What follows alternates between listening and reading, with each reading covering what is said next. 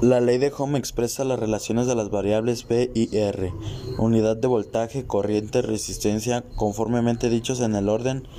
Asimismo, lo dicho, lo mismo pertenecen a volts, después amperes y ohms, que hacen un triángulo con letras B, R, I. B en la punta R en el lado izquierdo del triángulo y en el lado derecho del mismo. El signo griego omega se utilizaría para, la, para el ohms si se requiere trabajar con voltaje se multiplica resistencia y corriente. Si se requiere conocer una intensidad se divide voltaje y resistencia. Lo mismo pasaría con resistencia, se divide voltaje entre corriente. Así sería más fácil. Para recordarlo, más fácil sería viva la reina Isabel. Inicios de cada palabra.